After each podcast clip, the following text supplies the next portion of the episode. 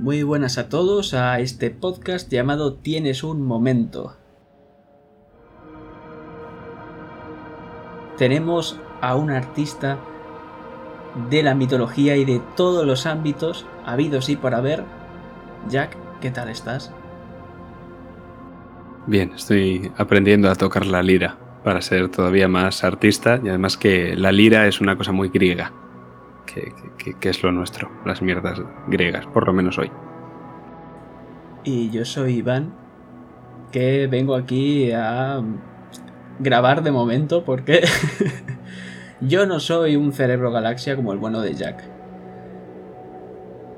Tenemos intención de grabar varios podcasts, veremos cómo salen. Y explícanos hoy qué vamos a tratar. Bueno, yo no diría que no eres un cerebro galaxia. De hecho, sí, porque yo sí que tenía idea de lo que íbamos a hacer y yo lo único que he hecho ha sido ir a mis notas y buscar el nombre de Hércules y copiar y pegar. Y esa ha sido mi preparación para el podcast de hoy, pero en cambio tú te lo has mirado todo en una tarde. Por tanto, creo que el verdadero cerebro galaxia es el que está a los mandos. Eh, hoy vamos a hablar de Heracles, también conocido como Hércules en su nombre latinizado, uno de los héroes más eminentes de la mitología griega y, bueno, uno de los que creemos que más merece la pena escuchar. No es que haya otros podcasts que ya han hablado de Hércules antes que nosotros y me hayan tanto envidia y por eso decido hablar de ellos tal y como lo hice de Atenea. ¿A qué no, Iván? Para nada.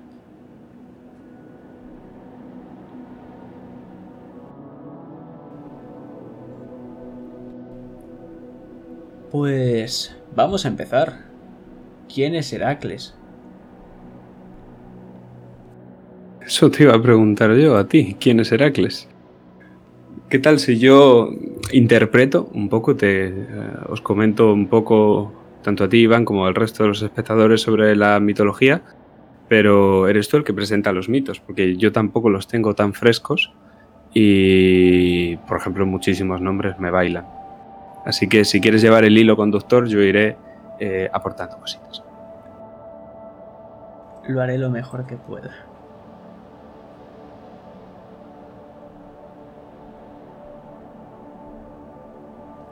Pues básicamente podemos empezar por su ascendencia. Heracles, ¿de quién es hijo? Heracles es hijo de Zeus y de Alcmena, si no me falla la memoria. Pero bueno, lo verdaderamente importante es que es el hijo de Zeus. Y Zeus, en el panteón olímpico griego, lo que representa es la virilidad y el propio Heracles, pues también a lo largo de su vida va a hacer eh, gala de, este portento que tiene por su línea paterna. Y bueno, desde un punto de vista más eh, mitológico, simbólico, representa la, virilidad masculina que es el esparcimiento de la semilla de la vida, lo cual Hércules hace tanto figuradamente como literalmente eh, copulando con toda mujer que se le aparezca y teniendo pues una infinidad de hijos. También recalcar eh, que tiene una fuerza excesiva, es muy poderoso, tiene un gran coraje, un orgullo que también hace eso que sea la cúspide de esta virilidad. También creo que es algo interesante recalcar que por parte de madre es bisnieto de Perseo. También eh, es una reina mortal, hija de Electrión de Micenas. Y su esposa es Anfitrión, la cual el astuto Zeus una noche se transforma en su esposo y yace con ella. Cuéntanos un poquito cómo resulta el nacimiento de Heracles. Probablemente fuera muy complicado. Quizá de eso me, puedas decir tú más, pero yo sí que sé las intenciones que tenía Zeus cuando engendra a Heracles. él ya había tenido un hijo, que era un pleno dios, que era este dios Ares, dios de la guerra, pero era una, siguiendo esta metáfora de las semillas, Ares era una semilla mala, o sea, pero Hércules, en cambio, era donde estaban destinadas sus esperanzas de tener un digno hijo sucesor que pudiera hacer, pues justo este, este trabajo de, de seguir propagando la simiente. Entonces, mientras que Ares va a representar ese héroe que se convierte en tirano porque es esta mala semilla, y de hecho Hércules va a llegar a derrotarle en algún momento, pero ya hablaremos luego, Hércules es el, héroe renovador del ciclo y a lo largo de casi todos sus mitos lo podemos ver como tal, como que es ese héroe que se sobrepone sobre los, tanto los monstruos que constituyen el estancamiento del flujo, como otra clase de dioses o tiranos, que son estos antiguos héroes. Antes has mencionado a Perseo y me parece importante porque Perseo también es hijo de Zeus. Creo que es hijo adoptivo, que no es hijo directo de Zeus. Y es uno de los héroes más antiguos que existen para los, para los griegos. Es como el padre fundador de toda Grecia. Es la figura de Perseo. Pues volviendo un poquito atrás al nacimiento, un poquito lo que pasa es que la esposa de Zeus era, después de enterarse que Zeus ha sido infiel, entra en una furia colérica y ordena a Ilitia, que es la diosa del nacimiento, que no ayude a Almena a parir.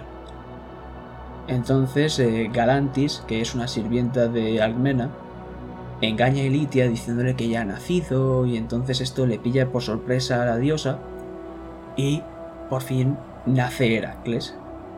Es bastante gracioso porque como consecuencia de haber nacido Heracles y haber engañado Galantis a Elitia, esta la transforma en una comadreja. Sí, de hecho la, comadreja es el animal que está asociado eh, al parto y al buen nacimiento para, los antiguos griegos. Y me parece muy interesante un montón de cosas que has comentado. La primera de ellas, que esto de no dejar parir a la madre por intervención divina se ha repetido en la mitología griega desde muy antiguo. Incluso tiene ecos en otras mitologías, como pueden ser la egipcia, por ejemplo. Lo hace por primera vez Urano, que no deja a Gea, su mujer, que dé a luz a los titanes. Y por tanto Gea los tiene que dar a luz dentro de la Tierra, que es ella misma. Hace lo mismo Cronos con Rea, con su mujer, que, bueno, no es que no les deje nacer, sino que él directamente se los traga, es como que él se embaraza por ella. Y en la mitología egipcia, el eco que digo que tiene es con Nut, que es la diosa del cielo, que está obligada a contener a los, hijos, que son dioses, enormes dioses, en su seno celeste y bueno, los hijos eran de Hef, que era la tierra. Ahí se invierten, mientras que Urano es el cielo para los griegos, Nut, una deidad femenina, es el cielo para los egipcios. Pues también decir que Heracles eh, tiene un hermano mellizo llamado Ificles, que este le acompañará posteriormente en algunas de sus aventuras. Pero Ificles no es hijo de Zeus, es hijo de Anfitrión. Cuéntanos un poco qué es lo que hace Hera cuando nace el bueno de Heracles. Bueno, es un episodio muy conocido del nacimiento de estos, de estos dos mellizos. Hera eh, odiaba a este hijo bastardo que había tenido su esposo con una mujer mortal. Incluso al principio, no sé si lo sabías, Iván, pero Heracles se llamaba Alceo. Como su abuelo creo que era, ¿no? Sí, no, no estoy seguro, pero sí. En cambio, cuando, cuando Alcmena pues, le da le da a luz, eh, van a la pitonisa después de, de este, eh, este episodio que voy a pasar a contar a continuación Acuden a la pitonisa y la pitonisa dice que para complacer a Hera lo llamen Heracles, que significa por la gloria de Hera en, griego. Hay, otro, hay otras historias, hay otras historias que dicen que es la propia Hera quien le da ese nombre después de haber muerto cuando ya se reconcilia con él, pero bueno, eso creo que el ritmo al que vamos va para otro podcast. El episodio del que quería hablar era del envío de unas serpientes venenosas a la cuna de Heracles. Es entonces cuando Heracles, según el relato popular eh, diseminado, por así decirlo, interpretado y luego divulgado por Píndaro, las estrangula hasta matarlas, de tal forma que, bueno, derrota a la serpiente, lo cual tenía mucho sentido para Píndaro, gracias a su enorme fuerza y luego pues se legitima divinamente. Quiero decir, no divinamente porque lo haga muy bien, sino porque Zeus se ve que en el primer momento que lo ha legitimado, que es un hijo de un dios, al derrotar a estas serpientes. Pero esto no me parece lo más interesante del todo, este estrangulamiento de las serpientes que todo el mundo sabe, sino más bien que para Robert Graves, que es el mitógrafo probablemente más conocido de la mitología griega, el estrangulamiento de las serpientes es una mala interpretación. Lo que simbolizan las serpientes en realidad son un animal cetónico, un animal proveniente del inframundo relacionado con los oráculos, con la profecía, etc. Y que las serpientes lo que estaban haciendo era limpiarle las orejas con la lengua, lo cual hacían las serpientes con todos los profetas. Un ejemplo de profetas con los que lo hacen es Tiresias, que aparece en el mito de Edipo y muchos otros, y Casandra, que aparece en la Iliada y bueno, en el mito de Troya en general. Además, este limpiamiento de las orejas que te concedía el don de la profecía también te permitía aprender la lengua de las aves, que tanto Tiresias como Casandra tenían y como posteriormente se ve que tenía el propio Heracles. De hecho, llega a discutir con las aves de Stínfalo, porque claro, sabían hablar ese mismo idioma. Píndaro, en cambio, va a entender, como digo, este es el niño del año solar que está destruyendo el poder del invierno, renaciendo de tal forma que mata a las serpientes que suponen el estancamiento del ciclo. Pero bueno, realmente eh, la serpiente va a ser este animal asociado a la profecía. De hecho, la pitonisa viene de, de la serpiente pitón, que era la antigua guardiana del oráculo de Delfos, hasta que finalmente Apolo acabó con su vida. El dios olímpico, varón, acabó sobreponiéndose y matando a esa serpiente. Ahí Apolo, por ejemplo, sí que es el niño del año solar.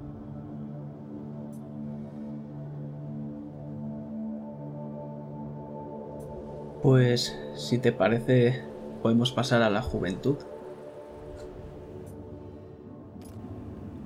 Una de las primeras veces en las que podemos ver este ahogamiento, esta muestra de fuerza, un poco de barbarie incluso, es con las serpientes, que más tarde podremos ver con otros animales o seres mitológicos que acaba con ellos. Pero lo importante aquí es eh, esta agresividad que muestra, porque tanto Heracles como su hermano tienen a un maestro que les enseña música, llamado Lino. Y Heracles es muy bueno en todo y hace muchas cosas, pero en los estudios no es tan bueno. Y entonces su maestro de música, Lino, normalmente le estaba echando la bronca todo el rato, no paraba de regañarle. Y en una de estas, Heracles se enfurece tanto que agarra una lira y se la estampa en la cabeza a Lino, siendo esto un golpe fulminante para él. ¿Qué pasa aquí? Que Heracles va a un tribunal para ser sentenciado por el crimen que ha cometido, pero él se libra acudiendo a la legítima defensa, diciendo que él se estaba defendiendo, pero esto claramente es totalmente falso, pero aún así se libra. Su padre anfitrión, viendo lo que acaba de hacer, piensa, mejor voy a enviar al chaval al campo con Teutaro y que le enseñe tiro con arco a ver si se relaja un poquito. En una de estas, coge y le envían a matar a un león, al león de Citerón, que esto va a durar unas, unos 50 días. Entonces el rey Tespio sabe de Heracles y de su buena fama y de dónde proviene, y quiere que se acueste con cada una de sus 50 hijas para que les dé un varón fuerte, que se conozca y hacerse una leyenda. Entonces algunos dicen que se acuesta con 49 mujeres en una misma noche y otros dicen que cada noche se acuesta con una distinta, pensándose él que es la misma chica.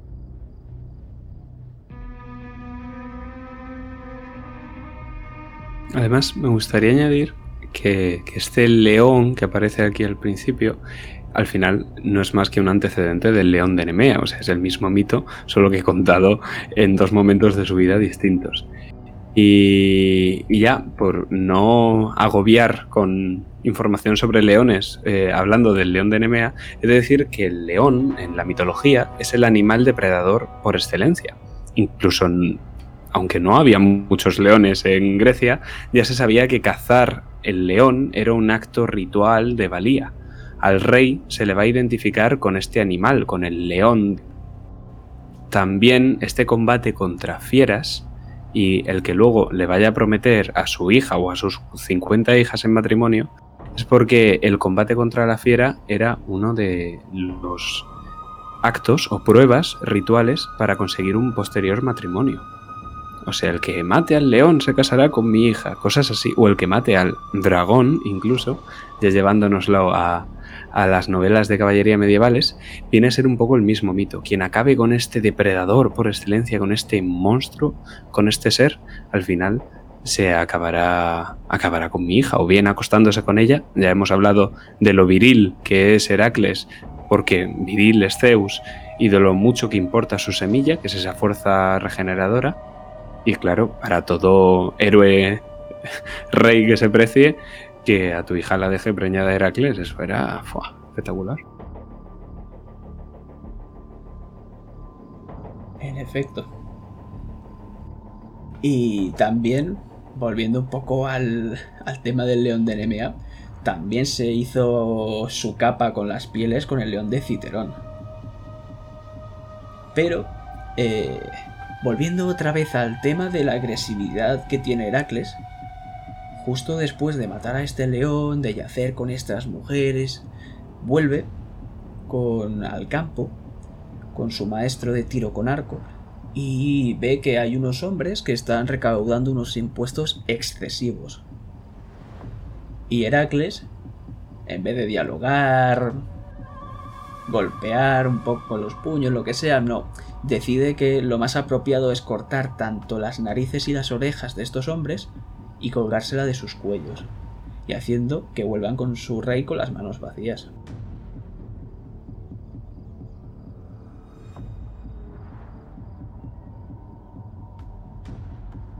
Pues el rey Creonte, después de defender al señor del campo y manda a estos emisarios a su casa, coge y, como recompensa, le ofrece la mano de su hija Megara.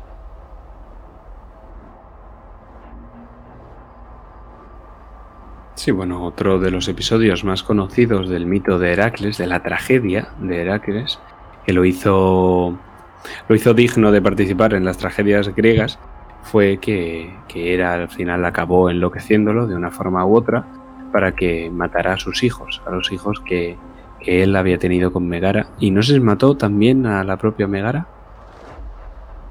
Dicen que tanto a su mujer como a sus hijos como a dos de sus sobrinos. Que no queden, ¿no? Es, es interesante, sobre todo la simbología que trae detrás porque el asesinato de los hijos por parte del rey o por parte del héroe, rey guerrero, al final es una forma de asegurar que él mismo va a estar en el trono. Para estos reyes tan importantes, para estos héroes tan longevos, lo importante no es asegurarse la descendencia, sino asegurarse el máximo tiempo en el trono. Por tanto, el matar a los hijos se convierte en una especie de sacrificio ritual en la que estos niños son sacrificados para no ser él el sacrificado. Heracles matando a sus hijos supone justo eso. Pero mientras que en cualquier otro mito esto es castigado, bueno, o, es directamente perdonado el matar a los hijos, no se ve tan mal, ya con el mito de Heracles empieza a ser algo negativo. Y ya con el mito de Heracles, a Heracles sí que le van a castigar.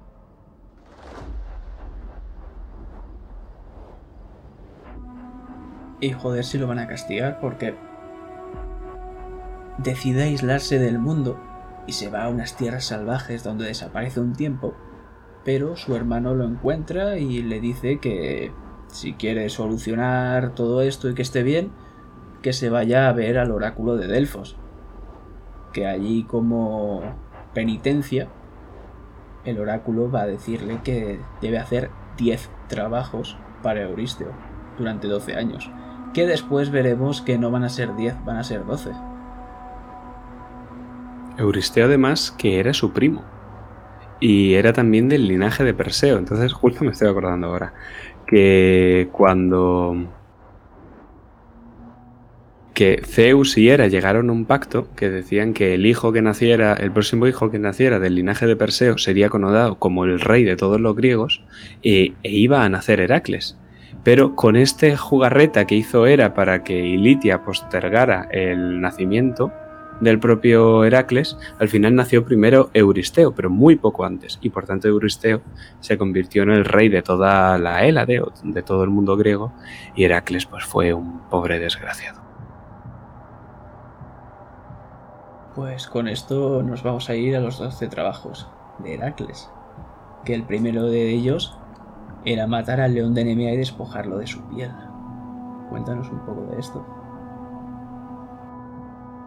Pues si quieres os hablo lo que significa matar al león. Ya lo he ido adelantando un poco antes, pero ocurre constantemente y aprovecho que hemos empezado los 12 trabajos para comentar que las historias de Heracles, este pasa bien de ser un héroe errante que va exterminando a los monstruos y que cumple varias funciones, o bien como niño del año nuevo que renueva el ciclo, o bien cumple funciones matrimoniales, o sea, las pruebas de matrimonio para poder acostarse con las mujeres que le, que le hacen tilín. Eh, bien pasa de eso, de ser este exterminador de monstruos que vemos en los 12 trabajos, a va a pasar a ser un rey guerrero que va a tener un ejército detrás y que va a deponer tiranos, va a enfrentarse a otros reyes y va a ocupar su lugar. Por ejemplo, destruye Troya. O sea, hay siete Troyas, la séptima la destruyen los aqueos con este ejército de Agamenón, Aquiles, ya todos lo sabemos, pues la sexta es que ya se la había cargado Heracles.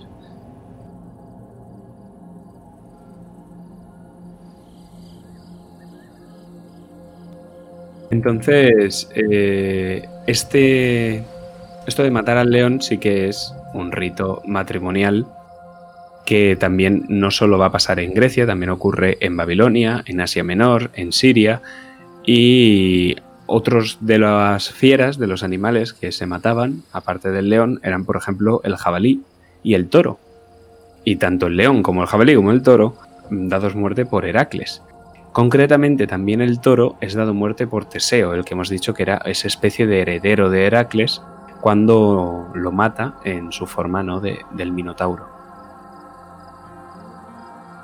El león del que hablo es el león de Nemea, el jabalí es el jabalí de Erimanto y el toro es el toro de Creta.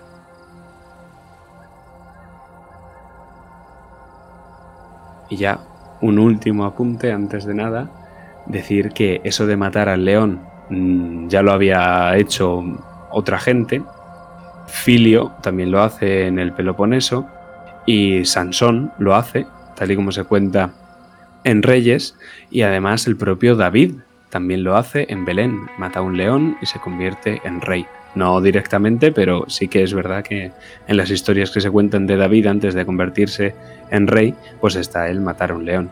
Y es que el convertirse en rey y el casarse con la reina, pues estaban bastante relacionados.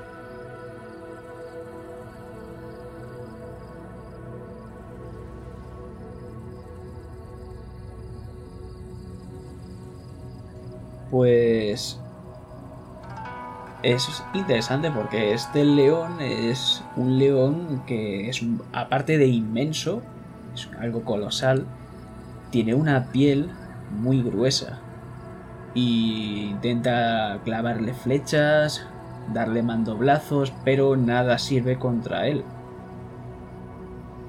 Y podemos volver a ver estos episodios de esta agresividad ahogando animales, como con las serpientes, y en la cueva creo que era del león, lo estrangula. Aunque el propósito de este trabajo no era matar al león, sino hacerse con su piel. Y es imposible para él coger y despellejarlo, porque como he dicho tenía una piel muy pero que muy gruesa. Entonces hace aparición Atenea. Y gracias a ella descubre que debe utilizar las propias garras del león para despellejarlo. Entonces, gracias a ella lo despelleja y se le pone la capa que muchas veces la utiliza como armadura al ser tan gruesa y como yelmo su cabeza y se va a ver a, al rey para decirle que ha completado su trabajo.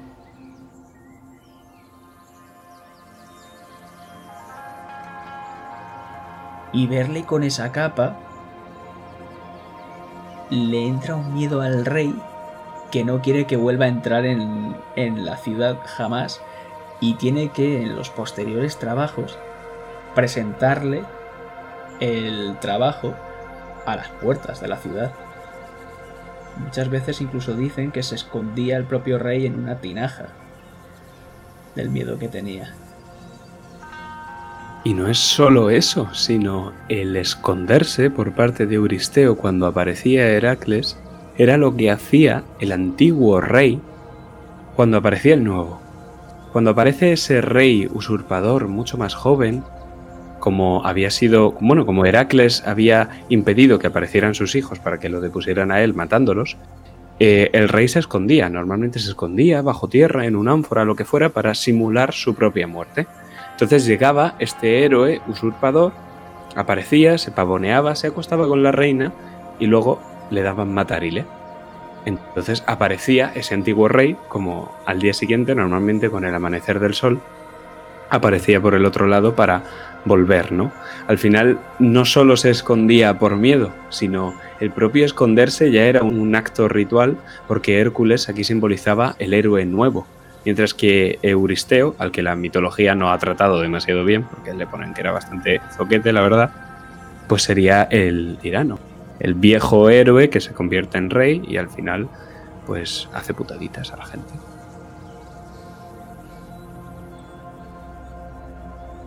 Y con esto pasamos al siguiente de los trabajos, que es matar a la hidra de Lerna. ¿Qué es lo que sucede?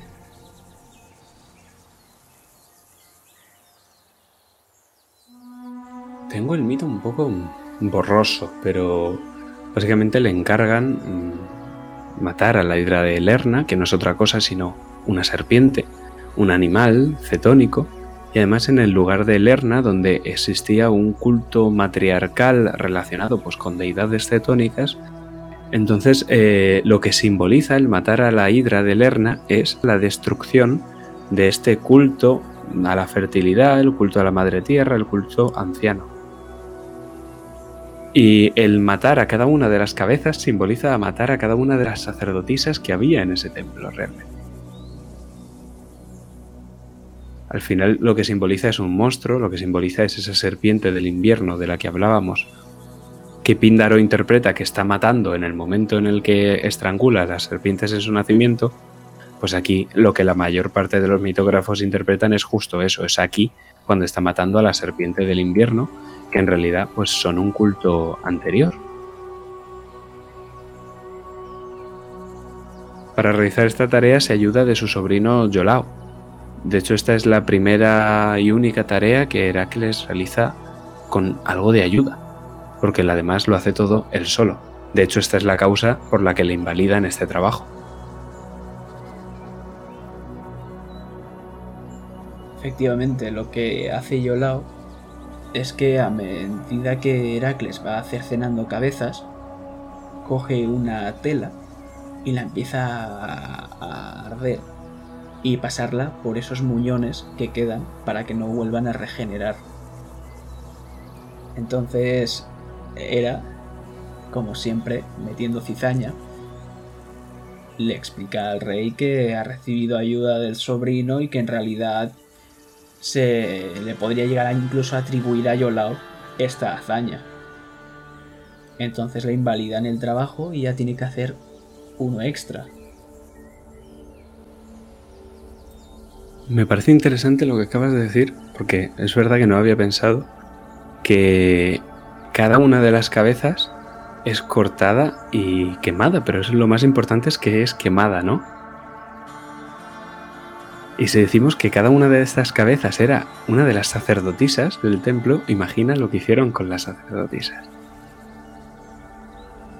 Probablemente las sacrificaran ritualmente en una hoguera, como sacrificaban a las mujeres sati en la India, y es una idea bastante aria esto de sacrificar a las mujeres en la hoguera. Pero bueno, es que al final era, Heracles era hijo de Zeus, que era este, este dios indoeuropeo. Es interesante también decir que cuando rebanaba una de estas cabezas, en su lugar salían dos más. Un poco atribuyendo el matar a estos sectarios que no paran de salir y salir y salir aunque los mates. Y de, entre estas cabezas se dice que había una que era inmortal, que podría llegar a atribuirse al líder del culto. Podría ser, podría ser. pero luego incluso esa cabeza inmortal la mata, la, la entierra, ¿no? La, sí. A lo mejor, quién sabe, incluso esa cabeza inmortal podría ser un lugar, porque lo que hace es enterrarlo bajo rocas, ¿no?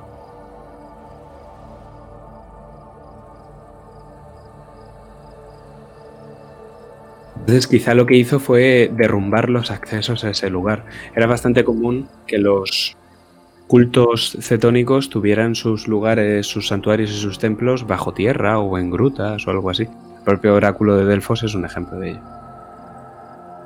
Claro, atribuyendo esa cercanía de bajo tierra a los cetónicos.